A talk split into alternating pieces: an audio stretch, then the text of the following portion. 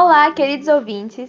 Sejam bem-vindos ao terceiro e último episódio da série de episódios de podcast destinado ao minicurso A Arte na Vida Pós-Colonial, o Cinema e as Realidades Estereotipadas.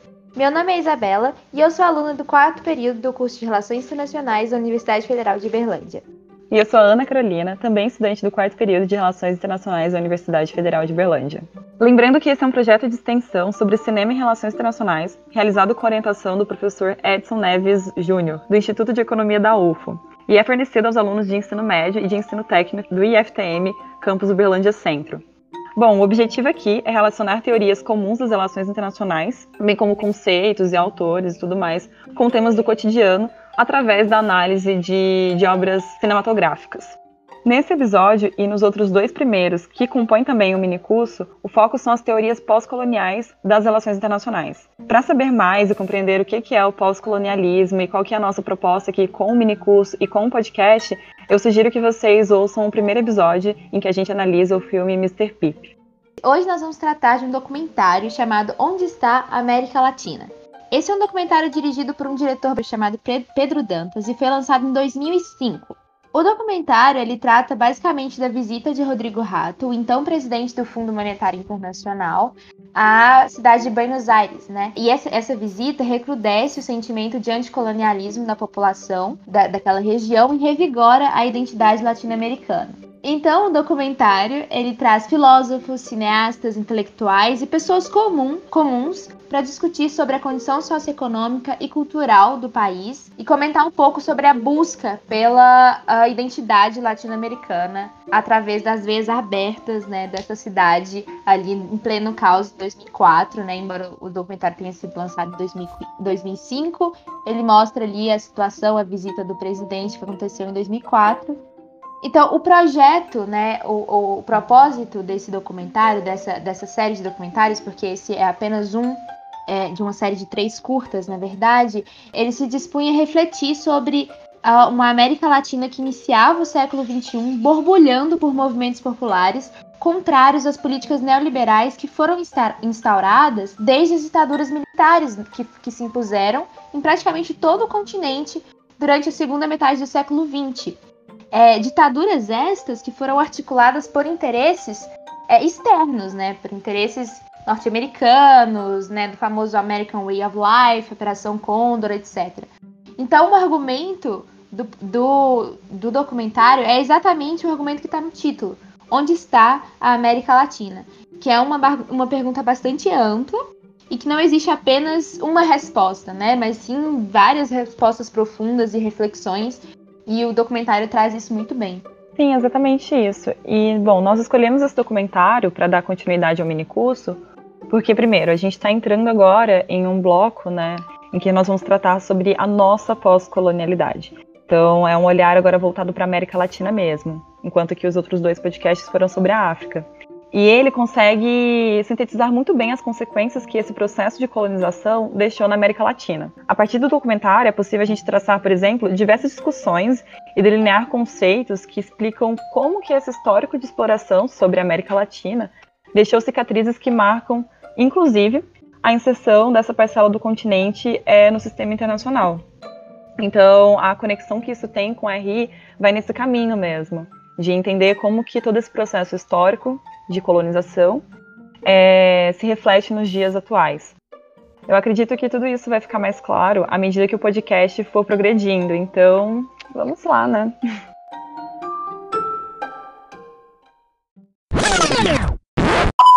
Ok, pessoal, antes de tudo, então, é importante a gente fazer um breve esboço de como que se deu esse processo de exploração latino-americana.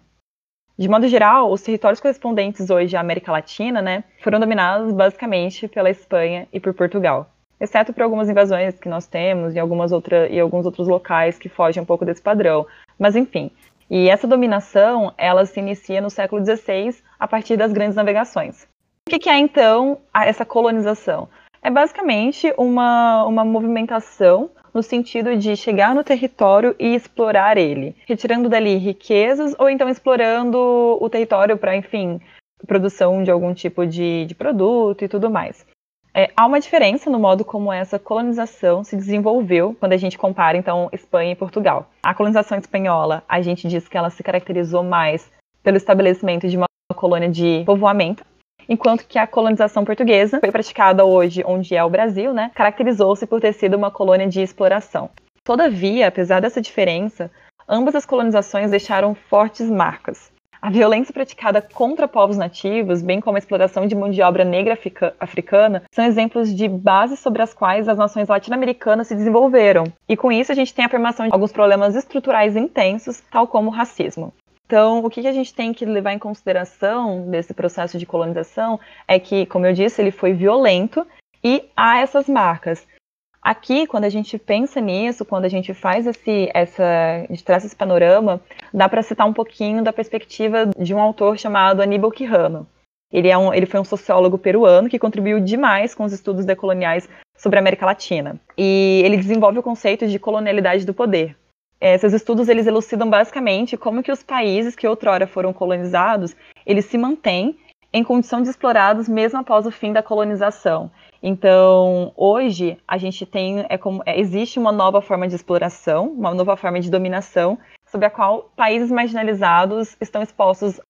Então, diante disso tudo, pessoal, é, todo esse processo histórico de colonização, ele deixou um saldo e esse saldo é o que a gente quer chamar a atenção aqui nesse, nesse podcast. É exatamente isso. A colonização ela deixou um saldo muito negativo para esses países que foram colonizados.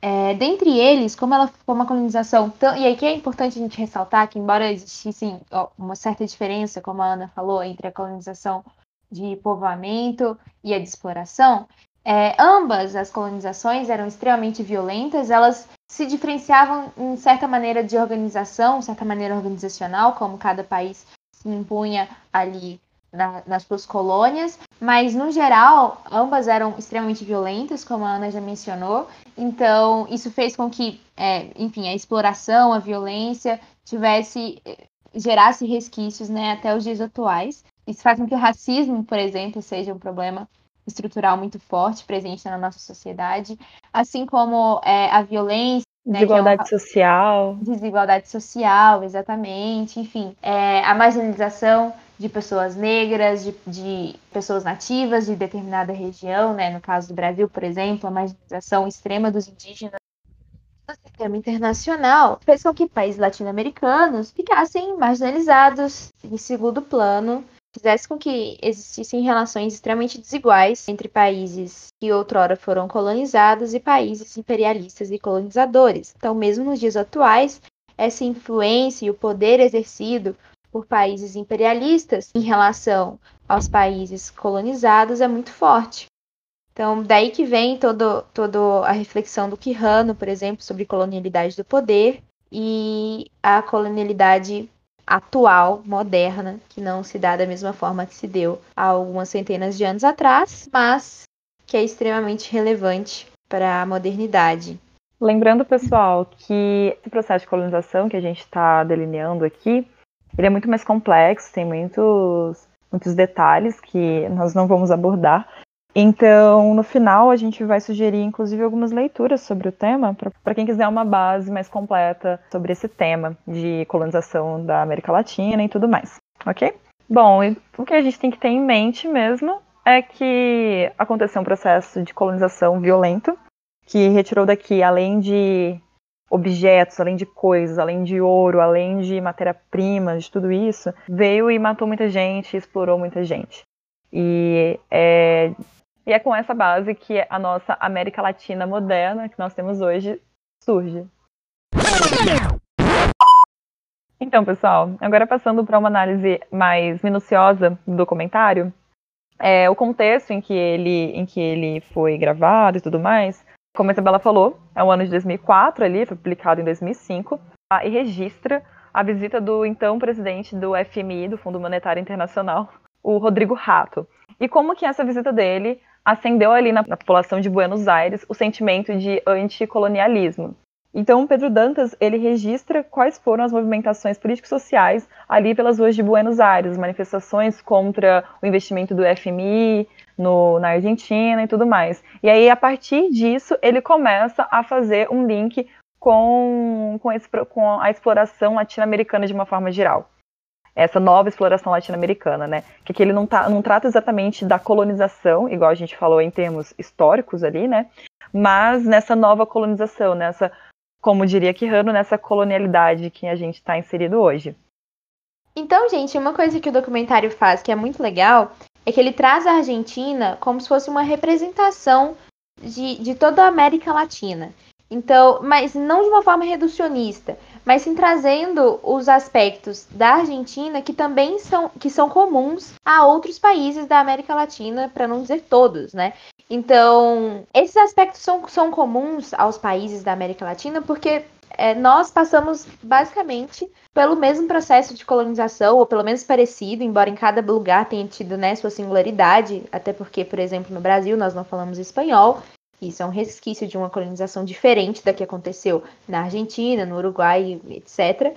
Então, mas essa, essas colonizações elas tiveram pontos em comuns é, extremamente fortes e que caracterizam é, uma parte ali da nossa identidade enquanto América Latina, embora é, cada parte com a sua singularidade que vale a pena né, ser reconhecida e ressaltada.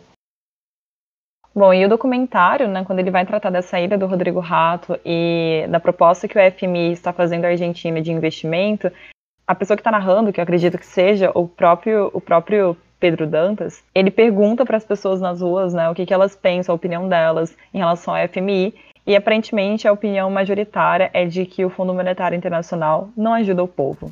E aí a gente entra naquela discussão sobre se a atuação de, de órgãos internacionais desse tipo, principalmente ligados à, à esfera econômica, fazem é, investimento ou um novo tipo de exploração em países marginalizados como os países latino-americanos. E aí o documentário traz então alguns, algumas discussões em torno disso. É investimento ou é exploração? E a gente percebe no decorrer do documentário que, na, que sim, na verdade, essa atuação ela tende muito à, à exploração. Eles não estão preocupados necessariamente em investir alguma coisa nesses países, tanto latino-americanos como em países africanos, é, em alguns países asiáticos, esses, esses órgãos eles não estão preocupados em investir de uma forma a realmente desenvolver aquele local. Tipo, eles não estão no, no sentimento de empatia por aquela localidade, por aquelas pessoas. Mas sim, eles fazem alguma coisa esperando algo em troca. E dentro dessa questão né, da, de, de exploração ou investimento, o documentário ele traz uma frase que é muito importante nesse sentido, que foi dita pelo Woodrow Wilson, o presidente dos Estados Unidos, em 1913, onde ele fala que um país é possuído e dominado pelo capital nele investido. Então, como que o capital investido, bem entre aspas, pelo, pelo F, FMI, no caso, na Argentina, não é só a, a respeito de um investimento em busca de desenvolvimento na região, mas sim é uma espécie de dominação e exploração, tornando aquela região refém ao capital nela investida, né? Muito boa. Essa frase acho que resume muito bem toda a ideia de, de como que a gente acaba ficando de mãos atadas numa situação dessa. Um bom exemplo que o próprio documentário traz para a gente entender essa, essa noção de investimento ou exploração, no caso está mais né, para a área da exploração aí, é que eles falam sobre as, a construção de linhas ferroviárias é, lá na Argentina e como que essa construção dessas linhas ferroviárias elas foram feitas não necessariamente pensando no desenvolvimento da cidade, no desenvolvimento do país, mas sim como que eles poderiam transportar o ouro de uma maneira mais fácil, de uma maneira mais barata, para que enriquecesse com menor custo os países lá, Espanha e os países europeus como um todo, enfim. Então, a construção de linhas ferroviárias, por exemplo, ela está pautada na exploração e não no desenvolvimento daquela região.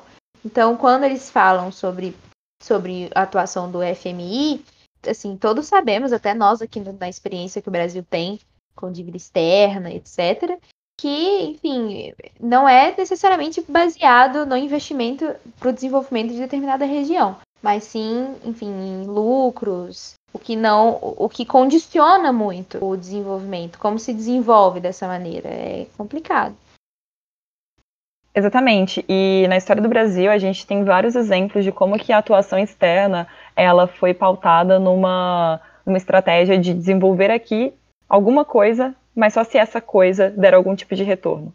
É, um exemplo disso é quando a família real vem para o Brasil em 1808, né? E eles chegam no Rio de Janeiro, e o Rio de Janeiro não era uma, não era uma cidade com, digamos assim, uma urbanização bem feita com uma, é. com uma urbanização, na verdade, não existia nada. Existia, não era bem planejada. É, né? não tinha um planejamento, não tinha uma estratégia ali de, de desenvolvimento urbano, é, exatamente, tal. E aí, com a chegada da família real, eles se instalam no Rio de Janeiro e eles começam uma movimentação de tentar deixar a cidade com um pouco mais cara de Europa, sabe? Inclusive, também começam a investir em coisas básicas, como iluminação e tudo mais. Lógico que isso deixa é, algumas consequências, isso traz algumas consequências que nós conseguimos sentir até hoje, como é, exemplo as favelas, né? O surgimento é. delas pode-se dizer que se dá um pouco daí, quando eles retiram pessoas de casas para poderem começar a ocupar e tal. Enfim, então é um tipo de investimento que eles fizeram na cidade, mas que não foi feito necessariamente para melhorar a condição de vida daquele povo ou para fazer com que o Brasil de alguma forma se desenvolvesse, mas sim uma coisa que eles estavam fazendo por eles. Enfim, são muitos e muitos exemplos. A gente nem precisa entrar tanto no mérito, mas que ilustram exatamente isso, sabe? E nos dias atuais, o que o documentário mostra, então, é que a exploração ela só mudou um pouco a forma como ela acontece. É como se hoje ela viesse mais por debaixo dos panos, né? Exatamente. É aquela questão da colonialidade mesmo. Nós estamos numa, em posição de de um, de, de um país que é explorado, mas que é explorado mesmo após o fim da colonização. E falando sobre colonialidade, é importante a gente falar um pouquinho também sobre soberania. Né? Em um trecho do documentário, exatamente no minuto 7h27, é, um dos convidados para falar, é, para refletir a respeito do tema no documentário, faz uma, faz uma ligação é, com uma discussão teórica sobre a soberania, onde ele diz que ele acredita que um dos principais problemas da América Latina é não conseguir se desvincular da sua herança colonial. Ou seja, é, nós deixamos de fato de sermos países colonizados. É, a soberania em países que outrora foram colonizados, ela existe de verdade atualmente em relação a países imperialistas? Então, essa é uma discussão muito importante, que a soberania é um, é um é um conceito chave dentro das relações internacionais e que é, pauta todo a, toda a construção de um sistema internacional. Então, se a soberania de países que outrora foram colonizados, e no caso daqui em específico da América Latina, ela é questionada, então qual que é a relevância que esses países possuem, qual que é a força, qual que é o poder que, de, e influência que esses países possuem no sistema internacional quando se relacionando com países imperialistas que têm a sua soberania extremamente garantida. Então, é, essa é uma discussão muito interessante que eu acho que é, vale muito a pena a gente é, ressaltar no documentário.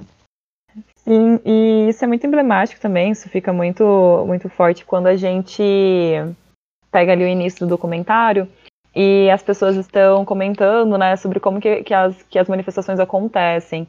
E uma pessoa que foi entrevistada comenta que é sobre a questão da, de haverem prisões nas manifestações. Quando eles conseguem reconhecer essas pessoas, né, prisões são feitas. E aí a gente pode entrar num tema de, da discussão sobre a perseguição política também. Quando a população, a atuação dela não corresponde com essa lógica dominadora que surgiu, depois, que surgiu com esse processo de colonização e tudo mais, ela sofre ataques. É, e, e, esse, esse momento inicial ele é muito importante também para a gente refletir um pouquinho sobre como que a gente diz que, é, no caso nas teorias pós-coloniais, como que é importante as, os indivíduos de países marginalizados, enfim, os indivíduos marginalizados terem a capacidade de falar por si mesmos e de escrever a sua própria história. Mas quando, no caso, por exemplo, nas manifestações, quando a população estava tentando fazer isso, eles eram obrigados a esconder os rostos para que não fossem reconhecidos e, consequentemente, não fossem presos ou não sofressem violência, enfim. Então, como que, que um país pode escrever a própria história? Como que o, os integrantes nacionais daquela região podem participar ativamente é, da construção da identidade daquele país, sendo que eles não podem nem mostrar os próprios rostos. Outra parte muito interessante do documentário é quando ele vai entrevistar um cinegrafista, né? Acredito que ele não seja só cinegrafista, eu não lembro quais são as outras ocupações do, do cara, mas eles ele está entrevistando lá e eles começam a falar sobre a importância de se construir uma estética latino-americana. Lembrando que estética aqui não tem o sentido é, estético de em questão de cuidados pessoais, mas sim estética no sentido de construções artísticas, isso entre arquitetura, cinema, literatura e por aí vai. Bom, então, quando eles vão discutir sobre a importância de se ter uma estética latino-americana, o cara fala que é muito relevante que isso ocorra, principalmente porque é uma forma, relacionando isso com o que a Isabela falou, de dar voz à, à América Latina. E aí ele uma mostra... América Latina real, né? De construir uma América Latina pautada na realidade, de fato. Isso, exatamente. Ele trata dessa forma, dizendo que, inclusive, é importante você mostrar desde o sofrimento até a alegria. Então, é uma forma de trazer uma visão real da, daquela localidade. E essa estética, inclusive, ela seria uma ferramenta de, a partir dessa demonstração da realidade, não ignorar o principal conflito que existe dentro da América Latina hoje, que tem a ver com a colonização, que tem a ver com esses resquícios da colonização. Então eu acho que é uma, é uma fala dele muito importante. Não sei em qual minuto ela começa, deveria ter olhado, mas é ali no início, ali no meio do, do documentário. Acho que é muito importante a gente ter, ter isso em mente. Inclusive, o nosso mini curso sobre cinema e relações internacionais, focando assim nessas teorias pós-coloniais, é tentar mostrar um pouco a importância disso, disso mesmo, sabe? A importância da gente valorizar a estética advinda de países mais subalternos. Isso é, é até legal a gente pensar que isso traz uma conexão com o que a gente já vinha discutindo nos outros podcasts e no, com os outros filmes, que no caso é a construção, é a importância de valorizarmos é, produções é, originárias de, de, lugares subalternos e marginalizados, como, por exemplo, o último filme que assistimos foi, Lionheart, que é uma, uma produção nigeriana, dirigida por uma diretora nigeriana. Então, é, essa acho que é uma grande chave, assim. É não só também a estética produzida nesses lugares, mas uma estética que traz uma visão mais honesta desses lugares, que traz uma representatividade. Como exemplo, o filme Pantera Negra, que traz essa representatividade tão grande e importante. E um outro, um outro momento do documentário também muito relevante é quando eles começam a falar sobre a ocupação do deserto é, na Argentina através de uma operação militar, em que eles colocam dados oficiais que apontam que mais de 14 mil índios foram mortos durante isso que eles chamam de a conquista do deserto. Bom, é, isso aconteceu, se eu não me engano, né, eles estão citando um, acontecimento um pouco mais recente, quando comparado com, processo, com os acontecimentos da colonização e tal, mas que tem tudo a ver, porque todo o processo de colonização, tanto aqui na colônia portuguesa como na colônia espanhola, foi pautada nesse ataque massivo a povos nativos. E aí nisso a gente pode entrar numa outra discussão também que se encaixa muito com essas com as teorias pós-coloniais, que é a do conceito de necropolítica, né, que é aquela política que é pautada no ataque a corpos, tipo, e na divisão entre corpos que são mais matáveis do que outros. No caso, então, a colonização ela conseguiu perpetuar uma ideia de uma diferenciação entre corpos que são relevantes e corpos que podem ser matáveis. E no caso, os corpos matáveis seriam corpos de indígenas e de africanos, por exemplo. E tudo isso deixa, mais uma vez, marcas na, na história da, da América Latina o ponto é conseguir relacionar, então, essa colonização, como ela aconteceu, como essa necropolítica da colonização funcionou naquela época e como ela funciona hoje em dia. Como a gente pode perceber traços semelhantes entre as duas. Então, gente, passando por um momento já de, de finalização dessa discussão mais alongada sobre o, o documentário, um, um trecho bastante interessante que ele traz é a, reflexão sobre quanto custa a América Latina, né? Apenas 10 pesos por meio continente, olha só. é muito barato. E lá no documentário eles ainda, falam, eles ainda falam que é, é, mais, é muito barato, que faz muito sucesso entre os Yankees, né? Que no caso são os norte-americanos. Então, lá no documentário, eles, eles estavam falando sobre a venda né, do mapa da América Latina, mas é extremamente simbólico, pro, propositalmente simbólico, né? Muito interessante para a gente pensar o que, que é essa modernidade, quanto custa a América Latina hoje em dia. É realmente tão barato dessa forma? É, exatamente. Eu acho que acho que essa cena é a cena mais emblemática do documentário. Acho que, igual você falou, serve para resumir muito bem toda a ideia. E eu gosto muito também de como eles finalizam dizendo que a América Latina, porque o cara pergunta, né, onde que está a América Latina? E aí ele diz que a América Latina está em tudo que demonstra luta e superação. É, e essa luta e superação em relação ao quê? A um histórico de exploração. A referência que eles fazem essa questão do processo de, de ditaduras da América Latina. E aí quando ele então diz que é, a América Latina está em tudo que demonstra superação, é também uma superação dessa, desse lado da ditadura, superação do, da exploração militar, da violência militar, da violência ditatorial e da exploração estrangeira, como a gente já tratou no podcast todo. Ah, esse documentário é muito, eu acho ele muito completo nesse sentido. Cada vez que você assiste ele, dá para realizar diversas reflexões, assim, eu acho incrível. Sempre passa alguma coisa batida, né? É. E aí e... você volta e. Nossa, caramba, é, realmente vale muito a pena assistir e rever depois. É, perfeito, exatamente. É, não, então é exatamente isso. Esse é, um, esse é um documentário que a gente pode assistir, reassistir e vão, ser, vão ter sempre vários elementos que a gente não conseguiu absorver e refletir a primeiro momento, mas que reassistindo a gente consegue perceber, porque ele é um documentário curto, mas ele é muito denso ele consegue cobrir várias, várias questões, claro que não todas as questões, né? Porque, enfim, são, são muitas, muita, muitas problemáticas a serem abordadas, mas o documentário ele consegue é, abordar muita coisa e, e, enfim, a partir dele podemos fazer diversas, diversas análises críticas. Essas, essas levant esses levantamentos que fizemos aqui foram apenas superficiais, então é realmente muito relevante.